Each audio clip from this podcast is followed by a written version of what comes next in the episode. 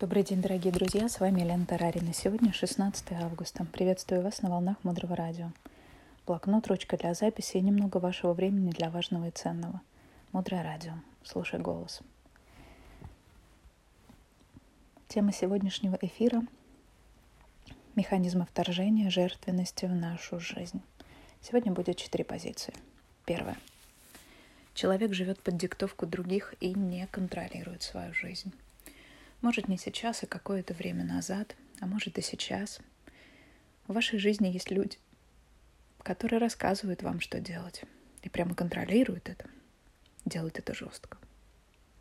И это первый признак, что к вам начинает торгаться жертвенность. Второй признак. Я думаю о себе, что я недостоин, недостаточно умен, недостаточно хорош и так далее. И это тоже начало жертвенности – думать о себе, что я какой-то не такой. Почему это начало жертвенности? Потому что эта мысль бесполезна. Что значит думать о себе, что ты какой-то не такой? Ты можешь изменить свой размер ноги? Хочешь изменить свою речь, пойди на курсы по ораторскому мастерству. Тебя этому научат. Ну что значит, что ты какой-то не такой? Как будто бы ты знаешь, какой ты должен быть. Как будто бы этот странный мозг, который сплетничает, осуждает, критикует, гневается – способен увидеть, каким вы должны быть на самом деле. Неужели вы правда думаете, что в этих, в этих состояниях, в которых мы чаще всего живем, мы способны видеть себя так, каким нас видит Бог? Как будто мы знаем, как это на самом деле. Увы, нет. А поэтому мысль, что я какой-то не такой, означает, что я знаю, какой я. То есть я посадил себя на место Бога, и все. Здравствуй, болезнь. В этот момент начинается обратный отчет.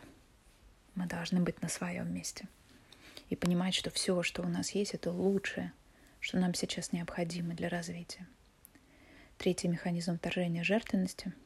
Вы настолько подстраиваетесь и пытаетесь быть удобными, что вас уже тошнит от самих себя.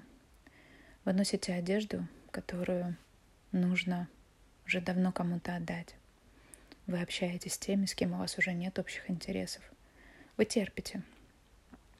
Включенный телевизор с баллистическими программами, изображая при этом духовную практику. Вы принимаете вещи, которые вам не подходят, и молчите.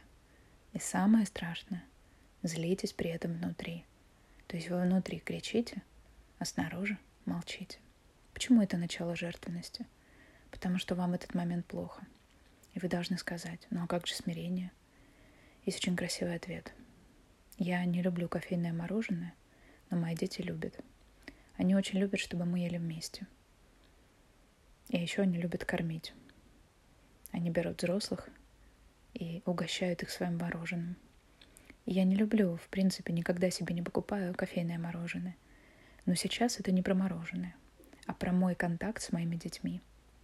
И я принимаю решение всего лишь на 10 минут полюбить кофейное мороженое – и я стараюсь насладиться им и понять, что во вкусе этом нашли мои дети. Потому что в этот момент я выбираю детей, а не мороженое. И это первый шаг к выздоровлению. И четвертый критерий вторжения жертвенности – все время принижаю себя во внутреннем диалоге и в общении с другими.